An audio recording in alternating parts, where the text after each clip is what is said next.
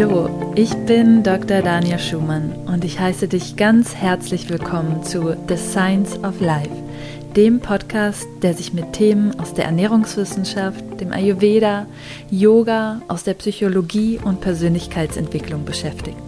Lass uns gemeinsam unsere Fragen ans Leben mit Verstand, Herz und Humor betrachten. Hallo und herzlich willkommen zu einer weiteren Folge von The Science of Life.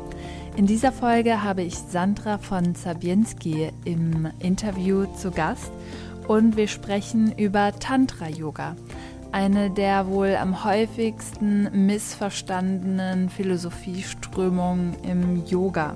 Wir sprechen darüber, warum es so wichtig ist, den Yoga-Weg mit Freude zu gehen und warum wir das Thema Erleuchtung ruhig öfter mal mit Humor betrachten dürfen. Wir sprechen über Sandras Weg zum Tantra-Yoga und warum sie sich angewöhnt hat, brutal ehrlich zu sein, warum wir auch ruhig mal die Lust an Yoga verlieren dürfen, ohne uns dafür zu bewerten und wo wir vermehrt reflektieren können, wo wir andere bewerten und wo wir vielleicht noch einmal mehr Achtsamkeit in unsere Gedankenstrukturen und den Umgang mit anderen und anderen Meinungen bringen können. Ich wünsche dir ganz viel Freude und Offenheit beim Anhören dieses Interviews. Ja, hallo liebe Sandra. Ich freue mich sehr, dich heute hier im Interview zu haben und dass du dir die Zeit genommen hast. Aber sehr gerne, liebe Danja. Wir haben eben schon so ein bisschen ähm, gequatscht und ähm, haben gesagt, wir steigen jetzt einfach mal ein ins Thema und ähm, vor allen Dingen soll es heute ums Tantra-Yoga gehen. Das ist nämlich so dein äh, Steckenpferd. Und, und dabei haben wir auch schon Witze gemacht, dass wir auch angezogen sind dabei, wenn man ja auch denken könnte, als Tantrika, äh, du bist ja auch eine, äh, dass wir hier nackig äh, sitzen, weil Richtig. man denkt, das ist doch der Sexdingens mit den Schweinereien. Genau, und damit wollen wir heute so ein bisschen mal aufräumen. Aber vielleicht stellst du dich erstmal so ein bisschen vor, damit die ähm, Zuhörer und Zuhörerinnen einen Einblick bekommen, wer du bist und was du machst. Das finde ich immer total schwierig, sich selbst vorzustellen. Also ähm, man kann dann immer erst anfangen, so mit dem, ich finde, man, man arbeitet sich dann immer so von, von dem äußeren Kreis ins Innere vor. Aber so die äußeren Faktoren sind, äh, ich bin Sandra, ich bin 43, ähm, ich habe eine PR-Agentur. Gleichzeitig bin ich auch äh, begeisterte tantrische Yogini und ähm, halte Workshops und Klassen zum Thema Tantra äh, in eigentlich ganz Deutschland, jetzt teilweise auch Europa, letztes Jahr auch zum ersten Mal in China habe ich unterrichtet. Und ähm, das ist einfach so meine totale Leidenschaft. Und außerdem schreibe ich wahnsinnig gerne. Es gibt auch Gott sei Dank ein paar Menschen, die meine unendlich langen Ergüsse auf Instagram, ist meine persönliche Kolumne, ich schöpfe immer die 2200 Zeichen voll aus, tatsächlich auch lesen. Und ähm, ja, schreiben ist einfach auch eine totale Leidenschaft von mir. Und äh, ich glaube, was mich auszeichnet, ist, dass ich versuche, äh, brutal ehrlich zu sein.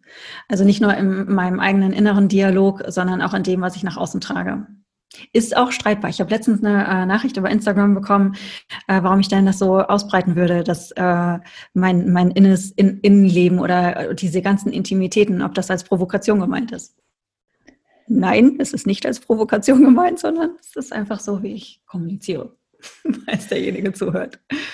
Ja, sehr gut. Und ich finde halt, das ist, ja, wie du schon sagst, etwas, was dich auszeichnet, dass du ähm, glaube ich, das, was vielleicht viel, bei vielen auch unbewusst im inneren Dialog stattfindet, einfach ganz klar hinschreibst, nach außen ja. trägst. Und ähm, natürlich kann das sehr provozieren, wenn wir natürlich auch nicht unserem inneren Dialog zuhören möchten oder überhaupt nicht anerkennen wollen, dass da bestimmte Gedankenmuster dann doch da sind, vor allen Dingen, wenn wir uns mit Yoga weiter befassen, mhm. die ähm, sich nicht so schön vor allen Dingen lesen auch, also nicht ja. nur sich anhören. Und auch, oder wenn du jemand halt eben als Vorbild suchst, der erleuchtet ist, weil das bin ich nicht. Ja. Ich bin auf einer, ähm, ich, ich weiß nicht, ob du dieses ähm, Stages of Awakening kennst. Es gibt ja verschiedene Stufen der Erleuchtung. In, also, es gibt auch sieben. Jetzt in dem System, wo ich lerne, gibt es zwölf. Äh, da bin ich auf Stufe drei. ich habe noch ganz viel Luft nach oben. Aber immerhin habe ich es schon mal auf drei geschafft. Und weißt du, was das Schöne ist? Ich glaube, dass dieses Leben auch nicht unbedingt dazu ähm, da ist, Stufe 12 immer unbedingt zu erreichen, sondern es ist eine Reise und es ist ähm, ja definitiv ähm, auch ein wichtiger Punkt, das anzunehmen, was gerade da ist. Und du hast ja, eben gesagt, bevor wir das Interview, bevor wir das Interview gestartet haben, lass uns, lass uns Freude haben. Lass uns ja. starten und Freude haben. Ja. ja. das ist auch das Ding. Ich glaube, das treibt auch meinen Lehrer in den Wahnsinn, weil ich bin immer so mit, oh, Erleuchtung. Pff ich weiß nicht, ob ich das möchte. Und ich hatte jetzt gerade so eine richtig schwierige Zeit. Und eigentlich habe ich eine äh, Praxis, die sehr formell ist, also wirklich ähm, sehr strukturiert mit einem Mandala, das, die, das du visuell aufbaust, ein schützendes, im, im, äh, wo du die Traditionen sozusagen ähm, nochmal erst und bestimmte Götter kommen da rein. Und dann gibt es eine bestimmte Visualisierung und eine Atemtechnik, die ich 100.000 Mal machen muss. Ich glaube, ich habe schon 200 von den 100.000 geschafft. und ein Prayer for Awakening, also ein Gebet, um äh, erleuchtet zu werden. Und ich war so mit alles in mir hat sich gesträubt, das äh, zu beten, weil ich dachte so, also ernsthaft, wenn jetzt noch das bekackte Erwachen dazu kommt, die Erleuchtung, dann ist hier aber Land unter, das schaffe ich einfach geistig nicht mehr. Deshalb musste ich meinem Lehrer sagen, das tut mir sehr leid, aber ich kann das momentan so nicht praktizieren. Hast du einen anderen Vorschlag für mich? Was ich machen kann, ist äh, still sitzen ich kann, ich kann Bäume gucken. Das ist momentan mein Zustand. Und alles, was mir, ja, also ich kann nicht zusätzlich äh, darum bitten, erleuchtet zu sein. Und das ist auch, das ist ein ganz, also es ist jetzt etwas, da hast du natürlich genau ins Wespennest bei mir gestochen, weil das ein Thema ist, mit dem ich mich gerade ganz intensiv beschäftige. Die Frage ist auch, was verstehen wir unter ähm, Erleuchtung und was verbinden wir damit? Und ist es das, was mein Lebensziel ist? Und ich glaube, mein Lebensziel ist eher, dass ich mich, wenn ich sterbe, dass ich äh, mich fragen kann, habe ich ein gutes Leben gelebt? Habe ich meine Werte gelebt? Habe ich, äh, war ich gut zu meinen Mitmenschen? Habe ich was von Wert auch geschaffen? Und ähm, habe ich genügend Aperol Spritz in Sommernächten getrunken und auf High Heels getanzt, als ob es keinen Morgen geben würde? und ähm, die Antwort sollte auf all das Ja lauten. Ja, ich denke auch, dass wir manchmal zu ähm, festgefahren sind in bestimmten Vorstellungen. Also ne, bei mir ist es natürlich steckenfettes äh, Thema Ernährung, Ayurveda, dass wir ganz schnell dazu neigen, uns ähm, in bestimmte Formen gießen zu wollen oder bestimmte Vorstellungen ähm, von uns selbst zu haben. Bevor wir dabei tiefer reinsteigen, lass uns doch gerne erstmal ähm, so ein bisschen das Thema Tantra Yoga für diejenigen, die jetzt damit wenig Berührung hatten, nochmal so ein bisschen ähm, aufschlüsseln? Also grundsätzlich ist ja Tantra etwas, äh, also wenn man es jetzt rein wissenschaftlich von der Faktenseite äh, ein bisschen boring betrachtet, dann ist es etwas, was äh, ab dem 5. Jahrhundert ungefähr in Indien entstanden ist. Und es gibt da ähm, ganz viele verschiedene Schulen, ähm, mit den unterschiedlichsten äh, Systemen, das Chakrensystem oder die Chakrensysteme. Es gibt ja nicht das Chakrasystem, sondern es gibt äh, Systeme mit äh, vier Chakren, mit zwölf, äh, 72 und je nachdem, welches Tantra du aufschlägst. ähm, mit verschiedenen ähm, ja, mit verschiedenen Techniken, mit verschiedenen Ansätzen, aber grundsätzlich eint alle Tantras oder alle Linien ähm, zumindest im non-dualen Tantra, dass äh, es die Shiva, dass es, dass es Shiva Shakti gibt, also das äh, Göttliche, das sich durch Energie ähm, ausdrückt. Und das ist, und das ist die ganze Welt. Also alles, was wir sehen, ist äh, das Göttliche in Form vibriert. Und das fand ich, ähm, so bin ich damals auch auf ähm, Tantra gekommen, weil ich ein absoluter Quantenphysik-Nerd bin und jetzt nicht das esoterische Quantenphysik, und dann werden die Quanten hier ausgetauscht. Wenn ich das höre, dann bin ich immer direkt, weil welche Quanten sollen denn da ausgetauscht werden? Meinst du das Higgs-Bosom? Meinst du Upquarks, Downquarks, Neutrinos? Wovon redest du denn genau? also ich bin richtig, richtig physikalischer Quantenphysik-Nerd. Aber ähm, tatsächlich ist es ja so, dass wir aus äh, 84 Quadrilliarden Teilchen äh, bestehen, so der Durchschnittsmensch, der in Form schwingt. Und das, das damals so als absolute Basic-Grundannahme, das schon vor hunderten von Jahren gab, fand ich einfach total spannend. Und dann äh, ist Tantra natürlich etwas, was ähm, in den Wurzeln auch durchaus schamanistisch ist und die Rituale, die ich kennengelernt habe, die auch die auch furchtbar schief gehen können, wenn man Sachen macht, wenn man zum Beispiel wie ich auf Stufe 3 der Erleuchtung ist und dann aber eine Praxis macht, die eher für Stufe 9 oder so gedacht ist, kann es richtig übel nach hinten losgehen. ähm, aber das, sind, das waren Sachen, die mich einfach interessiert haben und es war diese ganze Weltsicht, die, die, ähm, die Freiheit im Tantra, und ähm, die, die Kombination aus ähm, eigentlich hoch intellektuellem, geistig total beflügelnden, beflügelnden, beflügelnder Philosophie mit ähm, richtig krassen Praktiken. Das fand ich ähm, sehr schön. Und dass es halt mitten im Leben stattfindet. Das ist halt nicht exkludierend, sondern inkludierend. Jeder kann das machen. Es gibt keine Voraussetzung. Du musst weder Vegetarier sein noch äh, sonst was. Ja, wenn du jetzt die Ernährung ansprichst, im Gegenteil, beim Tantra hast du Rituale, da musst du Fleisch und Wein zum Beispiel nehmen. Das ist, äh, ist einfach vorgeschrieben. Und ähm, dass äh, auch dass die Befreiung mitten im Leben stattfindet. Dass es nichts etwas ist, was wir, was wir aus dem christlichen Kontext auch kennen, dass ähm, Erleuchtung oder Befreiung etwas ist, was du im Jenseits erlangst oder dass du abgeschieden in einer Höhle irgendwo rumhockst und dann, oh mein Gott, du bist im Samadhi. Das, den Samadhi-Gedanken gibt es eigentlich gar nicht so richtig im äh, Tantra, sondern es ist Samavesha. Es ist das Eintauchen und Aufgehen in dem in, äh, in Shiva Shakti. Und das passiert im Jetzt, das passiert mitten im Leben und das kann jederzeit passieren. Das kann sogar passieren, wenn du überhaupt nicht praktizierst, einfach nur so. Und das fand ja. ich schön. Ja, und ich finde, jetzt wo du das so nochmal sagst, diese Momente kennt, glaube ich, jeder. Dieses Aufgehen in etwas, in einem Moment aufgehen, in mhm. einer Sache aufgehen. Und oft machen wir das so abstrakt mit diesen ganzen Konzepten, die da sind. Aber sich einfach mal zu erinnern, wann so ein Moment da war, wo man wirklich sich, sich eins gefühlt hat. Ja, das klingt dann immer so mhm. abgedroschen, aber ich glaube, wir alle haben diese Momente und wir alle kriegen so einen ähm, Blick eben da drauf. Und ähm, mich würde natürlich interessieren, wie du zum Tantra gekommen bist. Was war dein Weg dahin? Was war auf einmal der Moment, wo du gesagt hast, oh Gott, das, das ist es, da will ich mehr reinschauen und das ist irgendwie Teil von meinem Leben.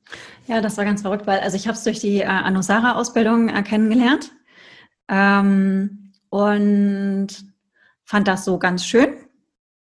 Und dann hatte ich mir ein paar Bücher gekauft und dann wollte ich gerne ein bisschen über das Sex-Tantra erfahren. Dann weiß ich, dass mir so ein Buch äh, auf den Kindle runtergeladen hatte und auch voll enttäuscht war, weil da überhaupt nichts über Sex drin stand. Und ich hatte mir ein Buch gekauft, ähm, Das göttliche Bewusstsein. Das war eine Übersetzung des ähm, Vijnana Bhairava Tantra von Bettina Bäumer. Ähm, und dann lagen diese Bücher aber erstmal da. Und verstaubten so vor sich hin, auch wenn das Büchlein, das habe ich schon häufiger erzählt, es ist hochdekorativ, es ist tatsächlich auch hier gerade, ich gucke da gerade drauf, weil es ist so weiß mit goldener Schrift und so ganz, ganz hübsch. Und das äh, staubte da aber so vor sich rum.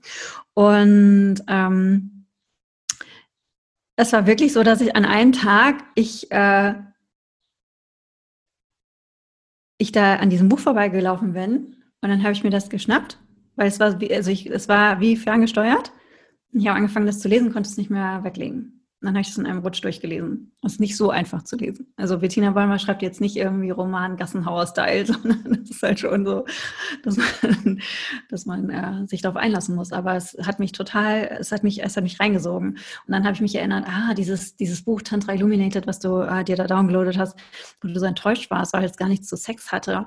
Vielleicht kannst du das jetzt auch nochmal lesen. Und dann habe ich das verschlungen. Und von da an habe ich alles verschlungen, was es zu dem Thema gab und äh, hatte angefangen erst mit Christopher Wallace äh, zu arbeiten, hat Workshops bei ihm besucht, Online-Kurse ähm, und dann sind noch andere Lehrer und andere Sachen dazugekommen. Gott sei Dank gibt es ja das Internet, dass du relativ viel machen kannst. Hm? Ja, absolut. Und ich glaube, wie du das so beschreibst, dieser Moment, wo dich ein Thema zu einer ganz bestimmten Zeit in deinem Leben, auch wenn es vorher manchmal so angeklopft hat, dich so catcht und ähm, dich so da hineinzieht, dass selbst irgendwie eine komplizierte Schreibweise kein, kein Hindernis mehr ist. Ich glaube, nee, weil es auf einmal total Moment klar ist. Auf einmal ist es ja. so mit, oh mein Gott, jeder einzelne Satz ist eine Perle. Und ähm, im Tantra kennen wir das ja, das ist Icha Shakti. Und Icha Shakti, das ist so, das ist die, äh, ist die Kraft des Willens und das ist äh, die Shakti auch, die am nächsten jetzt von der, vom individuellen Sein, am nächsten dran an dem Göttlichen ist, weil das der göttliche Wille ist sozusagen, der sich äh, in dir ausdrückt. Und manchmal verstehst du es nicht, warum du die Dinge tust. Das zeigt sich dann erst hinterher. Aber ja, da hat mir Ichi Shakti, wie ich so gerne sage, schön einen in den Hintern getreten und gesagt, du jetzt hier dieses Buch, bitte nimm das. Das machst du jetzt die nächsten Jahre. Stell dich mal drauf ein. Danke. Ne? ähm, wie hat sich dein Leben dadurch verändert? Was ähm, ist danach passiert? Ähm, im Äußeren vielleicht gar nicht so sehr, aber im Inneren hat es halt, sich halt komplett verändert. Im Äußeren vielleicht auch, weil irgendwie, ähm, als ich, ich bin leicht missionarisch äh, da, da, da, unterwegs, weil ich denke mal, es ist so fantastisch, ihr müsst das alle machen, es macht so frei, bitte macht Tantra. Und es floss natürlich zuerst in den Yogastunden mit ein. Dann wurden die Yogastunden eigentlich immer weniger und viel mehr ging es in äh, die Tantra-Workshops mit rein. Und Asana war dann, also das, was viele halt als Yoga verstehen, Asana war dann, äh, die Körperhaltungsteil war dann eigentlich nur so, damit man ein bisschen länger sitzen kann. Bis halt zu jetzt, wo ich, ähm, also morgen startet mein erster Online-Kurs, da ist gar nichts mit Asana, sondern das ist einfach nur Philosophie und Praxis oder inspirierte Praxis, weil die Originalsachen gebe ich nur live weiter. Vielleicht ein oder zwei machen wir schon, aber es sind viele inspirierte Sachen dabei. Und ähm, damit äh, ist dann auch irgendwie eine Art Erfolg gekommen oder vielleicht ist besser das Wort Interesse vielleicht besser, weil ähm, manche Menschen fanden, ich konnte das ganz gut so rüberbringen manche Menschen auch nicht. Ich habe auch einen Workshop mal richtig verkackt, also so richtig, richtig doll verkackt. ähm, und äh, irgendwie äh, wuchs das so auf einmal. Und gerade letztes Jahr war das äh, war es ganz krass. Da war ich nur unterwegs. Ich habe das mal ganz grob überschlagen. Letztes Jahr habe ich über 1000 Menschen unterrichtet. Das sind zwei pro Tag. und ich war jedes Wochenende eigentlich fast unterwegs und habe gefühlt in Flughäfen und ähm, Bahnhöfen übernachtet. Das ist das Äußere und wie es sich im Inneren wiedergespiegelt hat. Das war ähm, erst eine große Freiheit. Es war so eine große Freiheit, dass ich dachte, alles klar, ich bin durch. Ich weiß überhaupt nicht mehr, was ich in meinen Workshops erzählen soll. Ich habe gar keine aktuellen Beispiele mehr. What the fuck? Und dann war so gefühlt, dass das Leben gesagt hat, Moment, Sandra, wir hätten hier nochmal was für dich. Und gerade dieses Jahr kam halt die ganze alte Scheiße nochmal hoch. Und ich musste mich mit allen oder darf mich immer noch mit allen Themen äh, wieder auseinandersetzen. Das, was sehr anstrengend ist. Aber was sich verändern hat, verändert hat, ist einmal ähm, die Qualität, die Ehrlichkeit. Weil die Ehrlichkeit, die ich nach außen trage, habe ich auch mit mir selbst und ich zwinge mich dazu. Wir neigen dazu, uns Dinge schön zu reden und ich bin die Meisterin darin. Ja, also ich habe es quasi erfunden. Aber mich dazu zwingen, radikal ehrlich mit mir selbst zu sein und mir einzugestehen, warum ich Dinge tue Mhm. Ähm, hilft einfach auch, deine Trigger äh, zu erkennen und dich dann auch zumindest zum Teil anders zu verhalten. Ich habe es nicht immer geschafft, ne? aber zum Teil anders zu verhalten. Und ähm, äh, die Akzeptanz auch, dass das so ist. Weißt du, es gibt einen, ähm, im, im Selbsthass ist keine Heilung möglich. Und wenn du deine ganzen, wenn du deine ganze Scheiße hast, die dann wieder hochkommt und ich glaube, wenn du ein bestimmtes Maß an, ich neige zu Fäkalsprache, ich wollte schon wieder sagen, wenn du ein gewisses Maß an Scheiße mit dir rumschleppst, also wenn du ein gewisses Päckchen mit dir rumschleppst und meins ist relativ groß, so, die ersten 20 Jahre waren jetzt nicht so geil bei mir im Leben, ja, es sind sehr viele, auch teils schlimme Sachen passiert, ähm, dann ist das weniger ein, werde ich damals, werde ich jemals davon komplett frei, sondern es ist mehr ein, lerne ich damit frei zu leben. Und ähm, das waren jetzt sehr, sehr schwierige Monate für mich, aber ähm, ich bin total stolz, dass ich das A geschafft habe, und dass ich mich nie, nicht selbst gehasst habe dabei, sondern äh, ich glaube, was jetzt passiert ist und auch was weiter passiert, ist eine ganz tiefgehende, tief, tiefgehende Veränderung. Und ich weiß nicht, ob du das kennst äh, von dir selbst, aber das kennen viele auch vielleicht aus der Therapie. Es gibt immer so, ähm, es gibt immer Wahrheiten, die weiß, versteht man rational. Und dann fallen die aber gefühlt so ins Herz und es ist, es ist so, das Sein, das ganze Sein versteht es. Und das sind auch dann die Momente, wo bestimmte Muster halt eben auch gehen oder dann wirklich an Kraft verlieren. Und ähm, das, das durfte ich ja die letzte Zeit einfach sehr wieder erleben. Ich hätte auch darauf verzichten können, aber ich dachte vielleicht mal einfach mal so ein Jahr, wo es einfach nur mal entspannt wäre. Das wäre ganz schön, aber gut. Ja, ja, ich kenne es absolut auch, mhm. ähm, das, was du gerade beschrieben hast, dieses, man weiß es rational und letztendlich es rational zu wissen, ist irgendwo auf einer Ebene immer noch eine Geschichte. Ja. Und was wir uns häufig nicht erlauben, und das ist für mich auch eben Yoga, ist dieses Erfahren und dieses Fühlen. Und ich denke, es ist immer sehr einfach, die eigene Geschichte eben rational zu betrachten. Was heißt einfach? Es ist auch nicht immer einfach, ne? weil manchmal muss man dann bestimmte Dinge aussprechen, die man vielleicht irgendwie blumiger in, in anderen Sphären hat. Das ist schon mal der erste Schritt, aber das bedeutet noch nicht, den harten Weg zu gehen, das alles zu fühlen. Weil das ist das, was wir, glaube ich, häufig nicht mhm. aushalten wollen. Das Fühlen von, von, all dem, was passiert ist. Wie du gerade eben gesagt hast, dieser, dieser Selbsthass und diese Scham, die vielleicht da eben noch mit, mit hochkommen, ähm, das auszuhalten, das braucht richtig viel. Und ähm, ja, ich kann das sehr, sehr gut nachvollziehen. Ähm, mhm. Ähm, auch so ein sehr wie du schön, so, so, schön sagst, die ersten 20 Jahre, die waren nicht so cool, ja. Ähm, ja. Aber die Frage ist, ähm, wann sind wir dann nochmal bereit, das anzuschauen? Nicht in, in, in, im Sinne von, das ist jetzt vorbei, wie du so schön sagst, ja, ich, ich bin durch, sondern auch bewusst nochmal Dinge zu erleben. Und das finde ich auch das Spezielle am Yoga, ähm, dieses Bild, diese verschiedenen Schichten einfach so langsam ähm, ja, abzutragen, runterzunehmen, dahinter zu schauen und ähm, ja, so ein Stück mehr Bewusstsein eben in all das reinzubringen und in alle Handlungen reinzubringen. Ja, und was mich am Tantra gelehrt hat, ist einfach, dass ich nichts für die absolute Realität halte, mhm. sondern ich gucke immer, welche anderen Standpunkte gibt es und dann habe ich ja nur die Möglichkeit für mich zu gucken, was ist mein Wertekosmos und wie will ich diese Werte halt eben leben? Ne? Weil wir, wir können nicht ohne Gedankenkonstrukte. Das wäre, das, das ist für, den, für, einen, für das menschliche Gehirn ist das nicht machbar. Du brauchst einen, einen ähm, Orientierungsrahmen. Aber das, was du denkst, halt eben nicht als Wahrheit zu nehmen. Das ist, äh, du kannst, das habe ich auch, das habe ich auch tatsächlich geschafft. Also ich habe die Gedanken nicht geglaubt, aber ich konnte die Gefühle, die die ausgelöst haben, nicht ändern. Das war im Wesentlichen eine ganz, ganz große Traurigkeit. Ich habe sehr viel mit dem Körper gearbeitet. Ich habe mit Susie Terra, ähm, die ich wirklich aller, allerwärmstens empfehlen kann. Vielleicht kannst du sie auch mal interviewen. Eine TRE-Session gemacht. Ähm, die kann ganz viel zum Thema äh, Fight or Flight, äh, sagt man das so?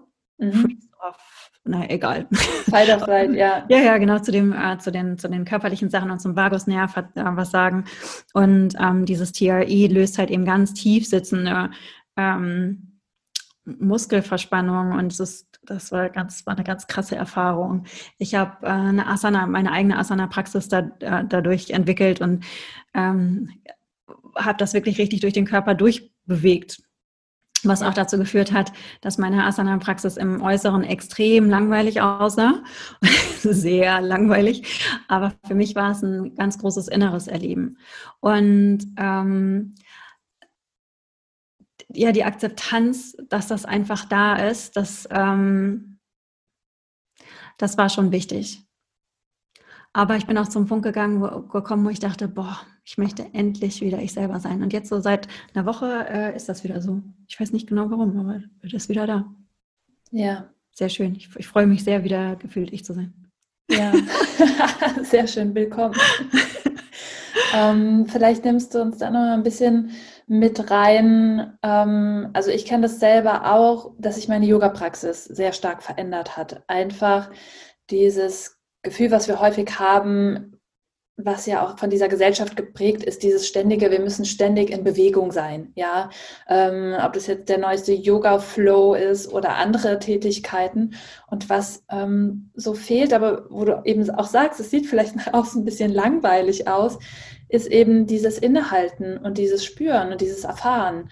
Und ähm, mir persönlich ging es eben so, dass natürlich immer die Präferenz da war, irgendwie, ach, sich zu bewegen. Ja, also ähm, ich mag Bewegung, ja, und ähm, in dem Moment aber, wo ich festgestellt habe, dass auch ich in meiner Asana-Praxis vielleicht so ein bisschen vor was weglaufe, anstatt in dem Moment innezuhalten, wo es auch mal unangenehm wird und mit dem zu sein, was da gerade ist, was du eben auch so schön in deiner Geschichte beschrieben hast, und was ich auch nur so bestätigen kann, wir können nicht ändern, was war oder was gerade ist.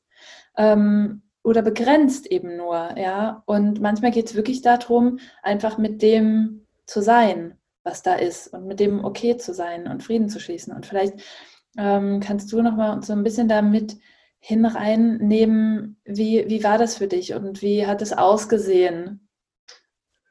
Welche Asana-Praxis? Das genau. ist sehr einfach und sehr schnell beantwortet, nämlich gar keine. drei Monate. Es sei denn, du erzählst so Stretching mit dazu. Ich habe Freeletics gemacht. Ich mhm. hatte keinen Bock auf Asana. Mhm. Ja. ja einfach überhaupt keine Lust. Und ich glaube, das ist auch in Ordnung, weil, also für mich ist Yoga halt nicht Asana, ne? Also für mich ist Yoga nicht die Körperhaltung. Das ist für mich echt auch der Teil, der schon fast zu vernachlässigen ist, für mich in meiner persönlichen Praxis, ne? Nicht für andere, aber das ist jetzt so für mich persönlich, ist das äh, mir echt nicht mehr so wichtig. Ähm, wichtig ist, dass ich den, dass ich äh, die Dinge durchbewegen kann. Ne? Ja. Ähm, ja, und für mich war Freeletics das the shit ich habe drei Monate High-Intensity-Training gemacht mhm. und fand das dann sehr schön danach, mich zu dehnen. Und das waren dann natürlich Asanas und ähm, dann halt eben so in die Ruhe zu kommen. Aber ich brauchte dieses ganz krasse, äh, brauchte dieses ganz krasse Workout. Ich glaube, ich war auch so ein, mm, ich, es hatte auch eine medizinische Komponente die letzten äh, Wochen, weil ich in der Schilddrüsenüberfunktion war und dann Medikamente. Und es war so krass, äh, dass man das auch ganz dringend sofort behandeln musste, weil ich quasi kurz vor vom Herzstillstand war. Und ähm, das macht aber natürlich was mit dir, wenn dein ganzes Hormonsystem einmal upside down gestellt wird. Und Absolut. gefühlt war ich irgendwie in einer depressiven Glocke drin. Und ähm, Asana, äh, Yoga Asana hat mir nicht geholfen sondern es musste einfach halt eben krasser sein. Und ich glaube, das hat auch was mit den Endorphinausschüttungen, die du bei so einem High-Intensity-Training dann zu tun äh, bekommst, dann äh, zu tun. Und es war ähm, ich brauchte einen sehr viel strukturierteren, festeren Rahmen. Und man darf ja auch nicht vergessen, es ist ja auch mein Beruf geworden. Ne? Und da verliert man ab und zu mal die Lust an den äh, Sachen. Also es ist nicht so, dass ich die Lust verliere an der Meditation oder an meiner Praxis. Die wird dann vielleicht mal adaptiert, wenn es halt so formell ist und ich aber nur Bäume gucken kann. Aber ähm, das passiert nie, ne? oder dass ich die Lust an Texten verliere oder sowas. Das ist wirklich jeden Tag einfach da, seit Jahren. Aber Körper, das ist jetzt nochmal was anderes. Das liegt aber vielleicht auch daran, guck mal, du hast gesagt, oh, ich liebe das, mich zu bewegen, ich bin immer in Bewegung und so, das ist für mich total wichtig. Ich bin der totale Bewegungslegastheniker. Ich habe in der Oberstufe habe ich extra Tanz und Gymnastik gewählt, weil ich dachte, da sind die ganzen anderen Sportloser. Und da waren die ganzen Ballerinas da. Und das war der absolute Horror. Und ich habe überhaupt erst mit 30, 35, na, Anfang 30, so da habe ich Pilates angefangen, ähm, habe ich überhaupt erst so ein bisschen was wie Körpergefühl entwickelt. Dass ich äh, jetzt auf der, nur auf der linken Seite, also auf der rechten Seite funktioniert es nicht, aber dass ich auf der linken Seite in sowas Spagat-ähnliches bekomme, ist für mich total verrückt, dass ich das mit 43 kann. Ja, das ist, ich, äh, ich, ich habe, ich bin auch gelaufen, äh, wie quasi Modo, weil ich einfach kein, ich hatte einfach überhaupt kein Körpergefühl ich hatte auch Taubheitsgefühle in den Armen und so durch die Arbeit und durch die Haltung.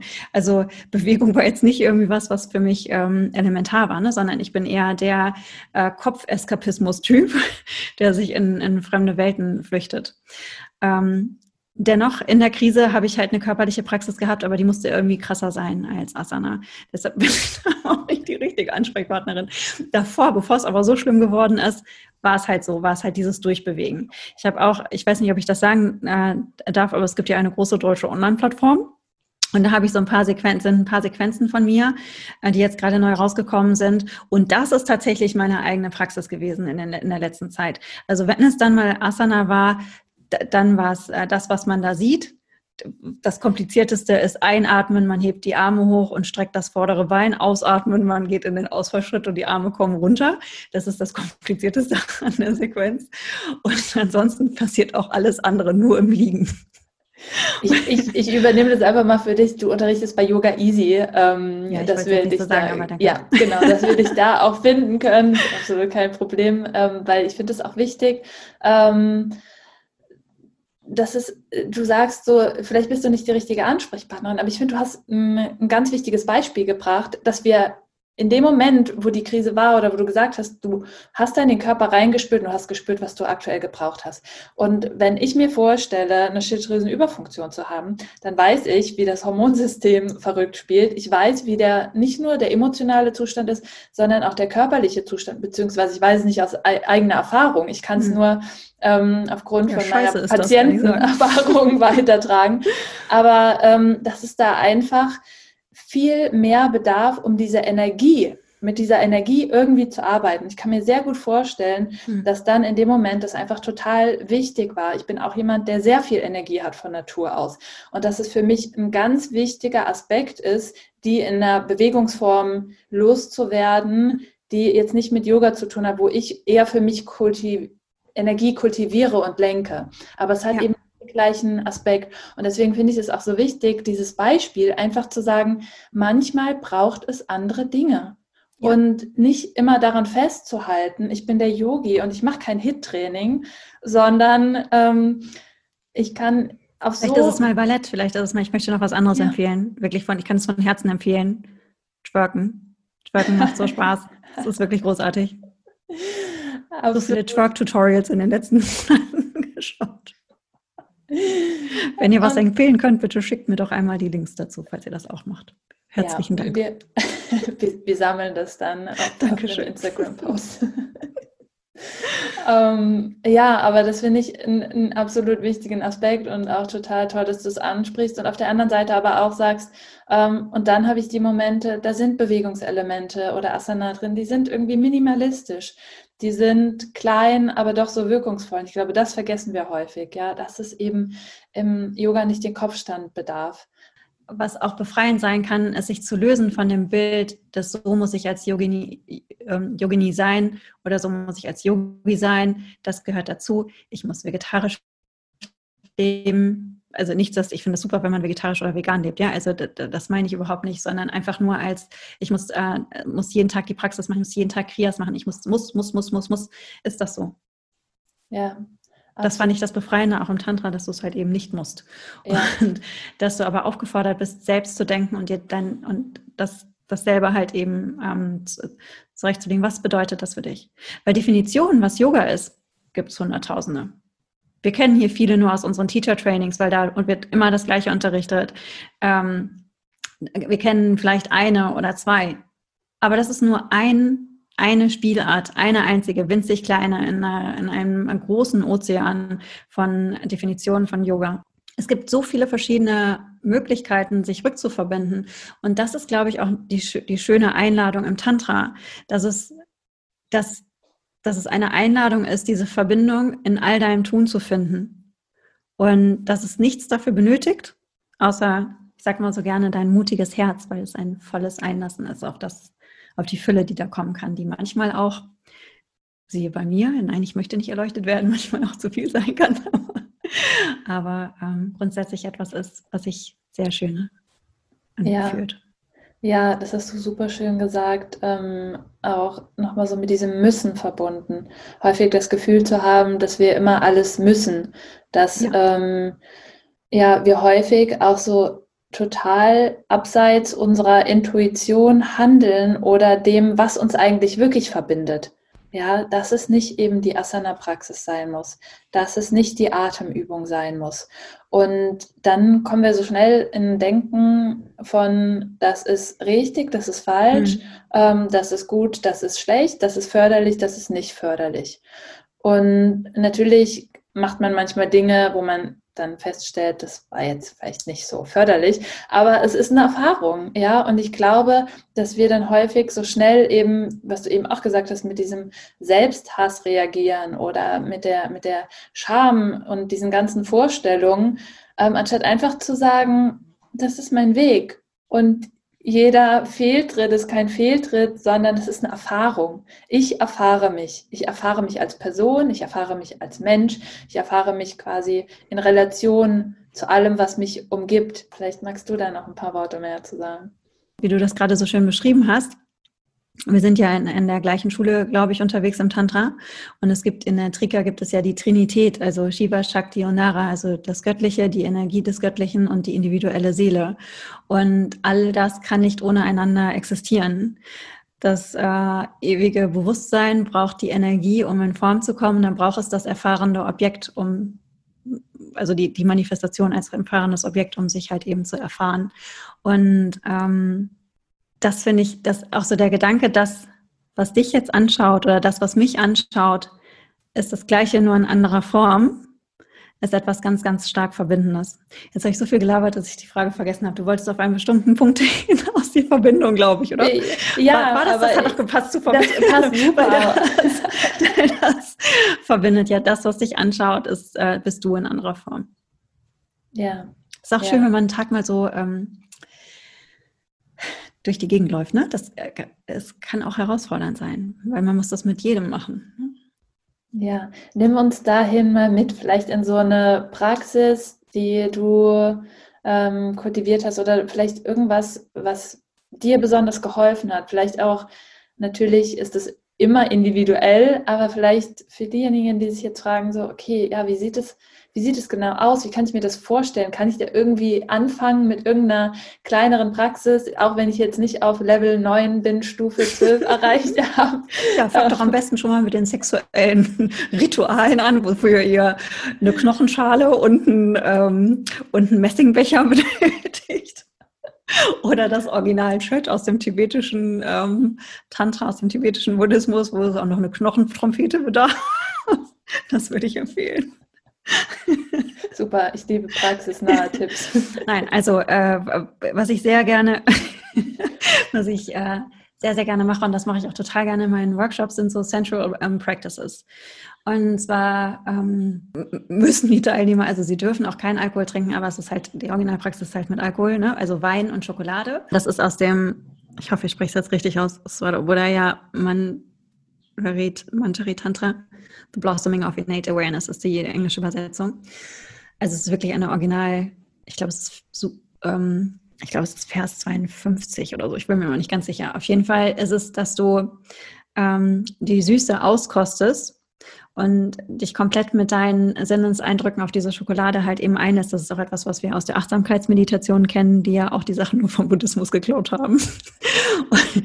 und ähm, da ist es geht's, äh, jetzt kein Schritt weiter, sondern es bringt nochmal einen anderen Aspekt hinzu, nämlich die Beobachtung gleichzeitig, wer schmeckt, was in dir ist die Instanz, die schmeckt und wie ist der Zyklus, der äh, Prozess des Geschmackes, weil erst ist es ganz intensiv und dann verlässt sich ja der Schokoladengeschmack. Man kann es auch mit Duft machen, ne? das ist ein, ähm, ist ein anderer Vers äh, aus dem Tantra.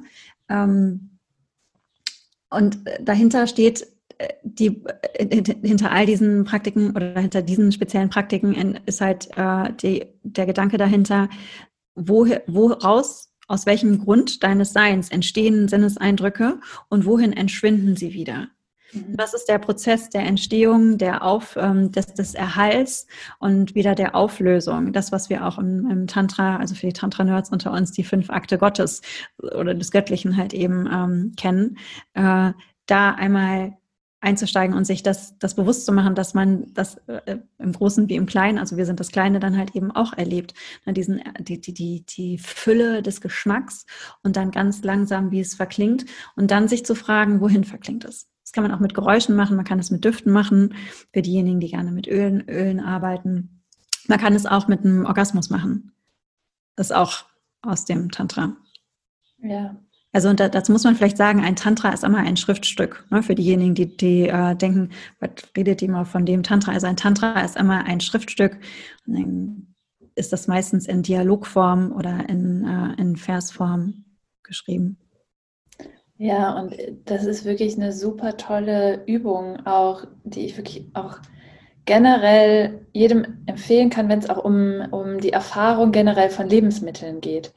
Mhm. Ähm, was natürlich auch so ne, mein großes Thema ist, dieses Erfahren von Geschmäckern. Wie, mhm. wie, wie, wie sehr erlauben wir uns überhaupt noch, ja. wirklich mit Dingen zu sein? Und wie du, du hast es super schön beschrieben, ja, wie das entsteht, wie das vergeht und auch nachklingt. Ja, also im Ayurveda kennen wir nicht nur den Zungengeschmack, Rasa, sondern auch einen Nachgeschmack, mhm. ähm, einen postdigestiven oder den Geschmack nach der Verdauung, wie Paka mhm. genannt. Und das ist super spannend, weil der kann wirklich auch davon abweichen, wie der erste Geschmack auf der Zunge ist. Mhm. Und ähm, oft gucken wir dann, ja, wie sind denn die Lebensmitteltabellen im Ayurveda und was hat das denn für einen Geschmack und welches Dosha und so weiter, anstatt wirklich in die Erfahrung reinzugehen, mhm. weil so viele Dinge ähm, sind wirklich erfahrbar. Das be beste Beispiel ist ja ein Stück Brot. Wenn ich lang genug drauf rumkaue, wird es wirklich süß im Mund. Ja? Mhm. Ähm, und da diese Erfahrungen eben zu machen. Ja. Und das ist eine super tolle Praxis, die du da beschrieben hast. Ähm, wie, wie hat die oder wo, wohin führt diese Praxis für dich? Ähm, den, der Zyklus der Wahrnehmung wird einfach ganz intensiv. Ne? Also nicht nur in Bezug auf Geschmack, sondern generell ähm, die Entstehung von Sinneseindrücken, äh, Sinneseindrücken, die Entstehung von Gedanken und damit verbunden auch die Erkenntnis, wo steigt das auf und wer nimmt wahr oder wer denkt. Ja, super spannend. Ähm, nimm uns mal so ein bisschen mit, ähm, vielleicht, was für dich daraus die größte Erkenntnis war für dich. Die größte Erkenntnis ist eine ganz, ähm, ganz stille kleine Sache. So die Entdeckung des, ähm, meines Grunddesigns. Und das, dafür hat man irgendwie keine Worte, weil das ist das, was wortlos ist.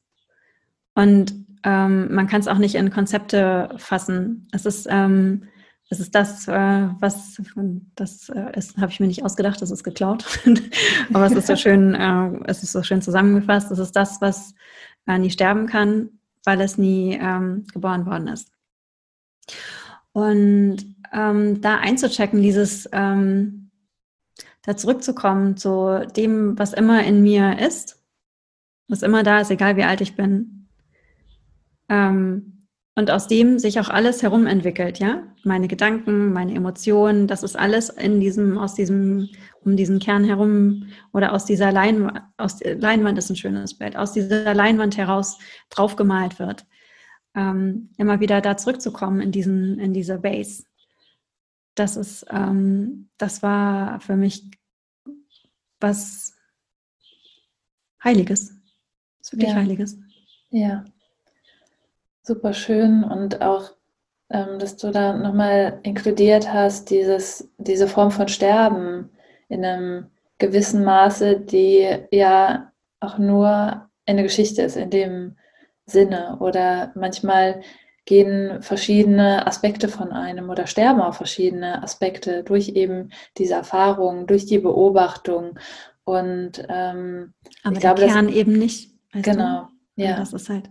Ja, ja, und ich glaube, das ist das, du hast gerade das Schönste beschrieben, dieser, dieser Form so ein Stück weit näher zu kommen. Mhm. Und äh, wie du sagst, es ist so schwer in Worte zu fassen, aber ähm, das, das kann ich sehr gut nachvollziehen, dieses ähm, Sterben lassen von bestimmten Dingen, um dann, was du eben ganz am Anfang vom Interview ge gesagt hast, ja, ich habe mich frei gefühlt. Auf einmal war da mehr Freiheit.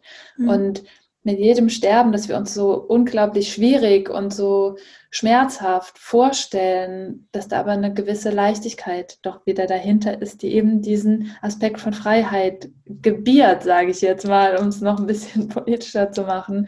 Und dann ähm, war ich ähm, aber auch wieder mit Zwangsjacke in der Klapse, ne? Also das muss man ja auch dazu sagen. und, und das finde ich. Das nennt man Spanda. Expansion und Kontraktion. auch das wieder sehr lebensnah ausgeführt. Ähm, und das finde ich auch so wichtig, dass, dass, ne, dass es ein Kommen und Gehen ist. Und ich hatte da mal mhm. eine sehr schöne Erfahrung von, wo wir eben drüber gesprochen haben, von diesem Zyklus. Mhm. Und du denkst, ah, jetzt habe ich es verstanden. Oh, wow, es fühlt sich so frei ein. Und dann kommt quasi dieser Abschluss und du denkst, wie kann ich wieder genau an dem gleichen Punkt sein? Und du merkst aber, nee, ich bin nicht ganz an dem gleichen Punkt. Mhm. Ich bin da, und doch irgendwie in einer anderen Form. Ja. Und dann gehst du wieder das Stück weiter und denkst so, oh, jetzt, jetzt habe ich es verstanden. Mhm. Und dann wieder der schöne Absturz und du denkst, mhm. das kann doch nicht sein. Jetzt bin ja. ich schon wieder hier. Und dann merkst du, nee, aber irgendwie ist es wieder anders. Und dieses, dieses ständige Wiederholen, dieses Zyklische, ich glaube, mhm. das, was wir oft so sagen, ja, Leben ist zyklisch. Und ich glaube, wir verstehen es aber nicht wirklich tief im Inneren, sondern wir, wir nehmen das dann immer als Scheitern. Ähm, wenn ja, jeder, das ist einfach nicht so. Das ist einfach eine ja. ganz fundamentale Lebensweisheit. Ja. Und da gibt es diesen, diesen sehr, sehr schönen Satz. Mal bist du der Hund, mal bist du der Baum. Und so ist das halt einfach. Mal wirst du angepinkelt, mal pinkelst du. Das ist, Das ist, ähm, das ist das Leben und du wirst es nie ändern können. Und äh, das stört mich manchmal oder geht mir auch richtig auf den Sack, äh, dass ich, kann man das sagen als Frau? Egal. Dass, äh, dass, diese, dass wir in der spirituellen Szene, dass es immer total heilig ist, dass alle immer super glücklich sein müssen. Für mich ist das gar kein Ziel, glücklich zu sein. Hm. Voll gestrichen. Punkt, ja. Das ist total, ist mir sowas von lattenegal, aber Zufriedenheit mit dem, was ist. Das, ja. Das wäre das Ziel. Und das kann ich sagen, habe ich tatsächlich geschafft. Also in all der, in den beschissenen Wochen, die ich jetzt hatte, war die Zufriedenheit trotzdem da. Ja, und ich glaube, das ist der Punkt, warum so eine Praxis so wichtig ist. In allen Zeiten, nicht irgendwie ähm, in den schlechten unbedingt, aber auch in den guten Zeiten wo es darum geht, irgendwie nochmal zu verfeinern, nochmal zu festigen, nochmal ähm, anders zu schauen oder ja. aus einem anderen Blickwinkel zu schauen. Und, und alles, ähm, was dabei hilft, ist gut. Genau. Wenn die Praxis ist, ähm, weiß ich nicht, zu boxen und, ähm, und ansonsten aufs Feld zu gucken, dann ist es das. Ja. Es kann Yoga sein, es kann Hit-Training sein, es kann Bücher lesen sein, es kann Meditieren sein, es kann so vieles sein. Es kann Spazierengehen mit den Hunden sein. Ja. ja. Alles kann Praxis sein. Ja, und ich glaube, da sind wir häufig zu streng mit uns, ähm, mhm. was, was Praxis ist und was nicht. Und ähm, ich finde das auch so schön, nochmal zu sagen, also für mich, und das ist nur natürlich auch wieder meine Wahrheit, ähm, geht es eben auch nicht darum, glücklich zu sein. Nicht, dass mhm. ich mir das versage, auch ähm, glückliche Momente ähm, haben zu können. Aber letztendlich, es war auch so eine, so eine tiefere Erkenntnis, Schmerz und Glück, ähm, das liegt so nah beieinander. Und es ist letztendlich eine Form von Energie. Und dieses, mhm. dieses Anschauen und dieses, das nicht zu werten, sondern einfach mit dem zu sein, wie du sagst, ähm, zufrieden sein ist vielleicht nicht immer einfach in dem Moment, aber einfach mal zu sein mit dem. Ähm, und letztendlich dann vielleicht auch dahin zu finden, eine, eine generelle Zufriedenheit zu kultivieren. Aber ich finde, es ist eben eine Form des Kultivierens und nicht dieses, ups, jetzt ist meine Erleuchtung da, jetzt bin ich für immer glücklich und zufrieden. Ja, des Offenseins für die Chancen in jedem Moment. Was, mich, was du gerade gesagt hast, hat mich gerade äh, daran erinnert, was eine Teilnehmerin in einem Workshop mal erzählt hat. Und zwar ging es um Ananda Shakti. Ich muss mich immer, ich komme aus dem Ruhrpott, ich möchte immer Ananda Shakti sagen. Aber was heißt, das wäre die, das Elends, äh, die Elendsenergie, wenn ich das, wenn man es so ausspricht, wie ich es jetzt ausgesprochen habe. Aber ich meine Ananda Shakti. Das ist die Kraft der Glückseligkeit. Und sie hatte gesagt, ähm, weil das ist eine Kraft, klar, man stellt sich das dann so vor äh, in äh, überschwänglich und in großartigen Momenten, wenn du liebst und weiß ich nicht was, ja. Aber sie hatte die größte Glückseligkeit ähm, empfunden, als sie ihren Vater beim Sterben begleitet hat. Und in dem Moment seines Todes. Und es war eine unfassbare Traurigkeit und gleichzeitig halt eine unfassbare Glückseligkeit. Und ähm, das weil wir über Tantra sprechen, ist vielleicht auch das Schöne, dass Tantra halt eben dazu einlädt und mit Sicherheit auch ganz viele andere Traditionen, ähm, dieses, dieses Glück halt in so vielen Situationen zu finden. Ja. Ja, ähm, ich glaube, dem ist nichts mehr ähm, hinzuzufügen. Das war wirklich. Ähm, ich habe dich stumm gequatscht. Sehr, sehr hast mich in einen Moment der Glückseligkeit gequatscht. Du hast gerade schon eine Praxis mit uns geteilt, die ich sehr, sehr wertvoll finde. Zum Abschluss würde ich gerne noch von dir wissen, ob du was hast. Ähm, also zum einen, wo natürlich auch Menschen mit dir in Kontakt treten können, wo finden wir mhm. dich? Und zum anderen aber auch, ob du noch was hast, wo du sagst, ähm, das möchte ich gern teilen. Das ist für, für mich nochmal so was, was ich irgendwie vielleicht selber täglich integriere oder wenn ich ähm, nach einer bestimmten Sache gefragt werde, wie ich es für mich integriere, das gebe ich besonders gerne weiter. Ähm, ja, wenn du da noch eine Sache hast, die du mit uns teilen möchtest oder auch nicht. Also das, was mich jetzt am meisten bewegt hat, habe ich äh, geteilt. So mhm. dieses ähm, Let go of the idea of healing. So selbst das einfach mal sein lassen, sondern einfach die komplette Annahme ähm, dessen, was du bist das ist, äh, ist etwas, was mir im Herzen ähm, liegt. Und dann ist das zweite Thema, was mich sehr beschäftigt hat, aber das können wir jetzt nicht als fast wieder nochmal aufmachen oder generell überhaupt aufmachen, weil dann fange ich wieder nochmal eine Stunde an zu reden. ist das Thema Werte und wie will ich, wie will ich, äh, wie will ich leben. Ich habe meinen Wertekosmos halt eben komplett äh, überdacht. Das geht von äh, so profanen Sachen oder vielleicht nicht profan, weil für mich ist es total äh, wichtig. Luisa hier, die kennst du auch, die schreibt ja auch für Fuck Lucky Go Happy. Sie sagt immer, mhm. Schönheit bei dir, Sandra, mit deinem, deiner Konstellation. Du musst das immer alles schön haben. Aber ich habe Schönheit für mich neu definiert. Ja, wieso Bist darf ich nicht aussehen? Waage? Ja, na, ja, Waage Aszendent. Und ähm, wieso darf ich nicht aussehen wie Francesca Farago als Yogi?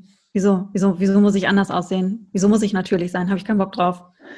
Ja, und das, das, das zum Beispiel, aber halt eben auch so, so krassen Sachen. Ich habe meinen äh, wirklich tollen Ex-Freund äh, verlassen, weil ich nicht die Werte ähm, leben und lieben konnte, wie ich mir das vorgestellt habe. Und das war eine Beziehung, die war okay. Die war nicht schlecht. Ja. Aber okay war nicht genug. Weißt ja. du? Und ähm, ich finde das ein total spannendes war, Thema, wo du gerne auch noch mal ein bisschen ausholen darfst. das, war, das war für mich total wichtig. Ne? Das, hat, das war Anfang des Jahres und äh, Ende des Jahres hatte das schon angefangen, dass ich halt überlegt habe, wie, wie will ich leben? Was sind, was, was ist, ähm, was sind, was sind Vorurteile oder wo schränke ich mich selber ein, weil das sozial so erwünscht ist? Ja. Hm? Ja, absolut wichtig und ähm, ähm, kann ich auch nur sagen, dass das ein absolut großes Thema auch für mich ist und dass es gar nicht so einfach ist, mal wirklich hinzuschauen, was mhm. möchte wirklich ich und wo habe ich hm, eine Erwartung oder Vorstellung oder passe mich an bestimmte Vorstellungen eben auch an. Und ähm, ja. wie befreiend das aber auch sein kann, wirklich mit sich da ähm, in, die, in den Dialog zu treten mhm. und dann festzustellen, das ist es gar nicht, was ich möchte. Oder das ist es, was ich möchte. Und ähm, das löst vielleicht auch so ein Schamgefühl aus im ersten Moment, weil es ist auch sind, selbst wenn es kleine Dinge sind, ja, die für andere keine große Sache ist, für uns, weil wir eine bestimmte Vorstellung davon hatten, ist es eine große Sache, das zu machen. Und ich finde das auch total wichtig, ähm, zu sagen, das braucht auch Mut, da reinzugehen. Und ähm, wie du auch auf jeden sagst, Fall Mut, weil du halt eben aneckst, gerade wenn du dich halt sozial nicht erwünscht verhältst. Ne? Also ja. jetzt äh, das Thema Schönheit beispielsweise bei der, bei der äh, Beziehungsgeschichte ist das ja total, das sind alle immer so mit, oh ja, total gut, finde ich ja super, dass du das so machst, ne? weil man halt eben so, sich selbst halt eben so treu ähm, ist und das ähm, jetzt 43 ist halt äh, könnte man ja auch sagen, naja, hast du nicht Angst, dass du überhaupt noch jemand findest oder keine Ahnung. Aber da habe ich zum Beispiel nie negatives Feedback bekommen. Aber bei der, äh, bei der Schönheitsgeschichte zum Beispiel, ich meine das ernst. Ich finde Francesca Farrago super. Ja, mhm. ich finde das richtig gut. Und äh, da habe ich mich ertappt, wie ich über eine, wie ich abfällig über eine OP geredet habe. Und dann saß ich zu Hause und dachte, sag mal, wenn du ehrlich bist, hast du richtig Bock auf diese OP. Und du möchtest das eigentlich schon seit 20 Jahren machen. Und du machst dich nur darüber lustig, weil du weißt, dass das in der Yoga-Welt als totales No-Go oder häufig als No-Go irgendwie gesehen wird. Und das kann es aber nicht sein. Du bestimmst, was mit dir selber ist. Ja. ja. Und ähm, das ist, äh, das hat sich so befreiend angefühlt, dass äh, die OP dann auch zu machen. Und, äh, hat mich richtig glücklich gemacht. Hätte ich selber so nicht gedacht. Und dann aber auch wieder äh, kritisch zu sein mit einem selbst. Ne? Es gibt dann auch, äh, es gibt auch zu sehen, wann es dann halt nicht selbstbestimmt ist. Ja. Ne? Ähm, und äh, gerade weil Schönheit für mich ja so ein äh, Thema ist, weil ich so viel Spaß daran habe. Ich tusche mir wahnsinnig gerne sehr lange die Wimpern, finde das ganz toll, wenn die dann länger und länger und länger werden. Aber auch da zu gucken, wo es dann, wo es dann halt eben nicht gesund ich habe zum Beispiel, ich habe jetzt gerade äh, Extensions drin an den Haaren und das war eher eine sick reason. Klar wollte ich gerne so aussehen, aber ähm, es war auch ein Stück weit, weil mein Leben so aus der Fugen geraten ist, dass ich äh, dann mein Äußeres kontrolliere. Mhm. Ne? Und für beide, für beide Seiten wirklich sensibel zu sein und das jetzt nicht nur auf das Thema Schönheit bezogen, sondern generell auf, auf, alle, auf alle Ebenen. Sich in allen Ebenen zu fragen, wie will ich leben, welche Werte will ich leben, wie drücke ich das aus, welche, wie kann ich jeden Tag mit meinen Handlungen einen kleinen Teil diese, diese Werte verkörpern und trotzdem dabei nicht vergessen und trotzdem sich selber so treu zu bleiben, dass man dabei radikal ehrlich ist und sich auch wieder ertappt, wenn es dann aber auch in die andere Richtung geht. Und man sich das aber mit Dingen dann äh, rechtfertigt, das auch zu erkennen und dagegen zu handeln, das finde ich halt eben ganz, ganz wichtig. Ja, und ich finde, da sind wir bei einem richtig guten Beispiel, wie oft wir andere bewerten. Bewerten, wie sie aussehen wollen, ähm, bewerten, was sie machen und da einfach Ach, mal. So ich weiß nicht, wie das bei dir ist. Kriegst du das auch so doll über Social Media? Habe ich letztens so jetzt geschrieben, hast du das gelesen? Ähm, nee. Das finde ich so nervig. Das ist, äh, also, weil das ging mir so auf die Nerven. ich hatte, ähm, der Triggerpunkt war ein Typ, der ständig äh, Storyfotos von mir kommentiert hat. Lass den ganzen Schminkquatsch sein, du musst dich nicht so Barbie machen. Und dann, wo ich denke, aber ich habe Bock, Barbie zu sein. Also lass mich. Diese kontinuierliche Bewertung, ein Fotograf, der gesagt hat, boah, deine Oberarme sind wie Keulen, ich weiß nicht, wie ich das fotografieren soll. Oder, äh, ach, ständig, ständig diese Bewertung. Hab ja. ich wirklich keinen Bock mehr drauf. Ja. Weder in die eine noch in die andere Richtung. Wobei, Absolut. nein, das stimmt nicht. Ehrlich gesagt, Komplimente freuen mich immer noch. Das ist, äh, es ist gelogen. Siehst du, wieder ertappt. Aber weißt du, da finde ich so wichtig, auch mitzubringen, wie du gesagt hast, warum mache ich eigentlich eine Sache? Wer bin ich, ähm, egal wen das betrifft, zu sagen, das ist die richtige Entscheidung oder das ist die falsche Entscheidung. Das kann mhm. nur der Mensch, wenn er das eben mit sich in, in, in, den Dialog getreten ist und die Hintergründe, wie du das eben so schön beschrieben hast, ähm, hinterfragt, selbst entscheiden und nicht ich oder wie du sagst, diese Bewertung auf Social Media, wie mein Körper auszusehen hat. Manchmal sehen wir nicht, dass zum Beispiel, da habe ich auch öfter schon Gespräche mit der Rebecca drüber geführt, dass manche Dinge sind so anerkannt, dass man die nicht sagt. Ja, mhm. nicht jemandem ja, zu sagen, genau das meine dass, er, ich, ja. mhm. dass er ja. zu dick ist oder so. Aber jemandem zu sagen, dass er nicht schön aussieht mhm. und zu dünn ist, ähm, das ist, das ist in Ordnung. Aber es ist eine ja. Wertung. So, und egal was das ist, wie du sagst, ob das ist, dass deine Wimpern zu viel getuscht sind oder was auch immer.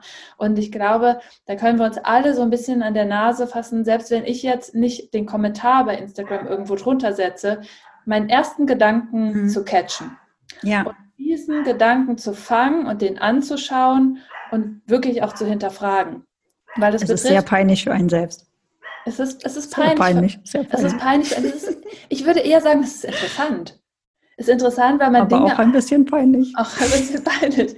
Weil man Dinge eben entdeckt, die man ähm, so gar nicht möchte. Und dann da reinzugehen und zu denken, mh, ja, interessant. Und wo man das Gleiche mit sich selber eben macht. Und ich glaube, da kommt man dann an den Punkt, mehr mit seinen Werten übereinzustimmen und nochmal zu hinterfragen, was wirklich ähm, da die Stimmen sind, die so und die Glaubenssätze, die so dahinter stehen. Ja, genau. Also deshalb macht das auch total Sinn, das mal zu tracken und so ein Tagebuch Judgment Diary zu führen. Das habe ich mal gemacht. Wenn man äh, einmal so ein Tagebuch führt und guckt, was man, ähm, was man so denkt über andere und sich selbst, kann man meistens ganz gut Themenfelder ähm, ausmachen, äh, die einfach halt noch, ein, die, in denen man einfach halt noch festhängt.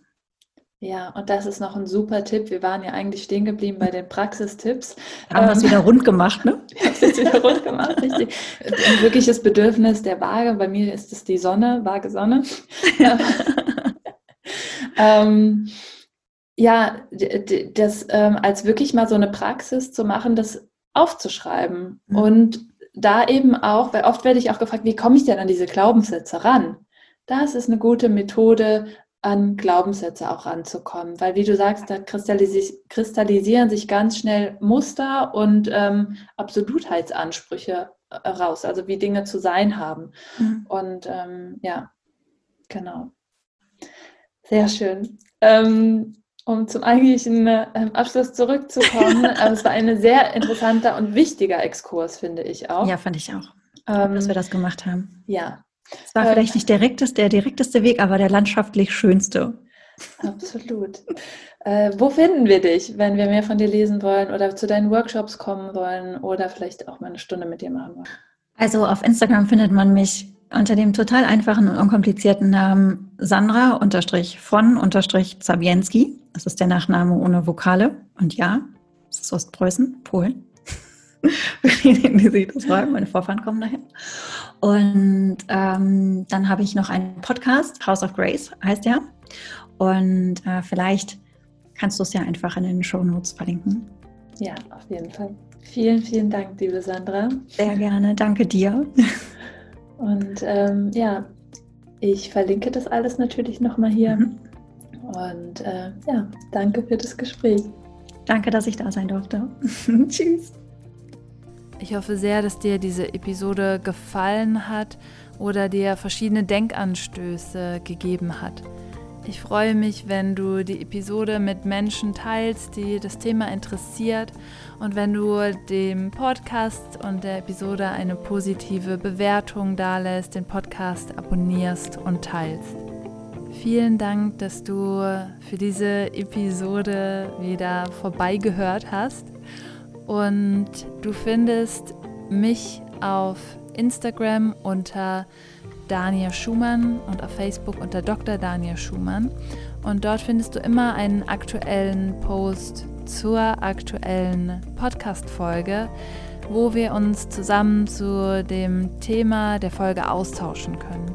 Ich freue mich sehr, wenn du dort vorbeischaust und mit in den Gedankenaustausch gehst. Und du findest mich auch auf meiner Webseite unter danielschumann.com. Dort findest du Inspirationen zu Rezepten, zu Themen wie Ayurveda, Yoga und Ernährung und auch mehr Informationen zu meinem Angebot, wie zum Beispiel der Ausbildung zum ganzheitlichen Ayurveda Ernährungscoach. Danke, dass du hier warst. Ich wünsche dir alles Liebe und Namaste.